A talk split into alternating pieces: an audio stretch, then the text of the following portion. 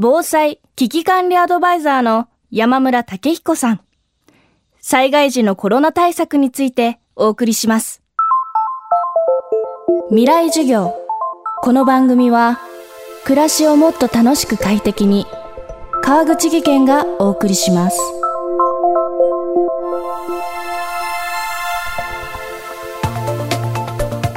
未来授業。今週の講師は、防災危機管理アドバイザーで、防災システム研究所所長、山村武彦さん。50年以上にわたり、世界中で発生する災害の現地調査を実施。多くの企業や自治体で防災アドバイザーを歴任していますこれから本格的にやってくる台風シーズンまたいつ起きてもおかしくない大地震このような大規模災害の中で私たちは新型コロナウイルスの感染リスクとどう向き合っていけばよいのでしょうか。そこで今週は災害時のコロナ対策について山村武彦さんに伺います。未来授業1時間目。テーマは分散避難を考える。まあ、感染症とですね、大規模災害が同時に発生した場合というのは、感染症と災害の足し算ではないんですね。もう複雑に絡み合った掛け算の災害になります。災害が発生すれば、ライフラインが止まっちゃうんですね。電気、ガス、水道、電話が止まってしまう。えー、まあ、情報もある意味断たれてしまうわけですけれども、なおかつ感染症の心配まであるということになりますから、まあ、避難所に行くということの行為がですね、場合によってはクラスターに巻き込まれてしまう可能性もあるわけですから、なぜならば避難所がですね、停電になれば、これは換気設備ですね、が止まってしまう可能性がある。あるいは手洗いもこまめにできない可能性がある。まあ、そういったことも災害というものだけではないですね。いろいろな心配りが必要になってくることになりますね。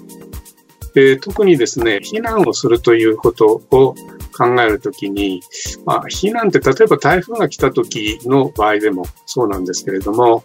警戒レベル4というのは全員避難ということなんですけれども、この全員避難っていうのは全ての人が対象ではないんですね。これは危険区域の危険なお家に住んでらっしゃる方に対しての全員避難。例えばマンションの上階に住んでいれば避難しなくてもいいですし、あるいは冠水しても、えー、わずかな冠水であれば2階の安全な部屋に避難する。いわば垂直避難というのもありますね。そういうふうに避難所だけではなくて、えー、基本的には分散避難を考える。その分散避難っていうのはどういうのかっていうと、今までは、例えば避難勧告イコール避難所へ避難だったんですね。それでなくて、安全が確保できたお宅は、原則は在宅避難ですね。もう電気、ガス、水道、電話が止まっていても、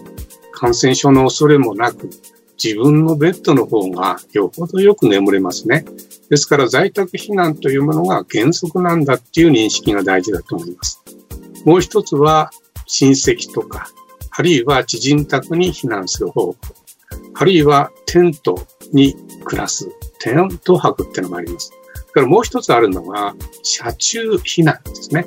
車の中に避難する。そういうふうに避難というのは避難所だけではなくて、避難する場合にもですね、いくつかの選択肢があるということを認識する必要があると思いますね。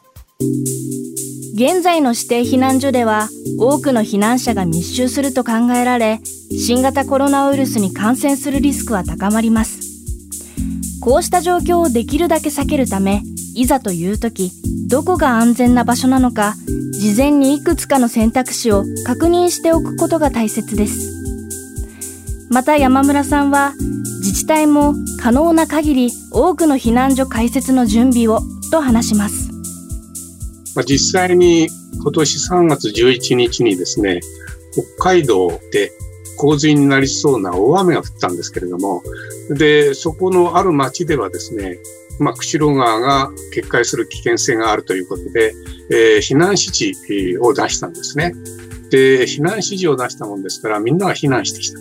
でその体育館にはですね、通常は500人収容できる予定だったんですけれども、まあ、北海道はその時、まあ、緊急事態宣言下にありましたので、えー、3密を防ぐためにですね、えー、1人大体4平米ぐらいのスペースを確保し、通路を広く取ったんですね。そしたら200人で満杯になってしまった。ですから、想定されている収容受け入れ能力というものが半分以下になってしまうということであれば、避難所を増やすしかないんですけれども、もう一つは分散避難で避難所の負荷を減らすということも同時にやっていかなければいけないですね。えー、避難所を増やすといってもですね、すぐに増えないですね。体育館だけではなくて、教室を使ったり、公共施設を動員したとしても、え、急に増やすことはできない。仮に増やしたとしてもですね、そこに衛生管理をする資機材とか人を配置するとなると、相当な人員とコストがかかってきます。それを乗り越えるためには相当時間がかかってしまうので、今すぐできることから始めていくしかないと思いますね。未来授業。今日のテーマは、分散避難を考えるでした。明日も山村さんの授業をお送りします。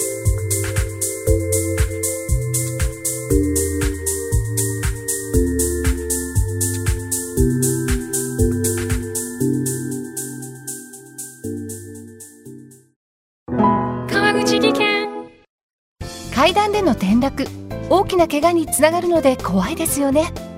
足元の見分けにくい階段でもコントラストでくっきり白いスベラーズが登場しました。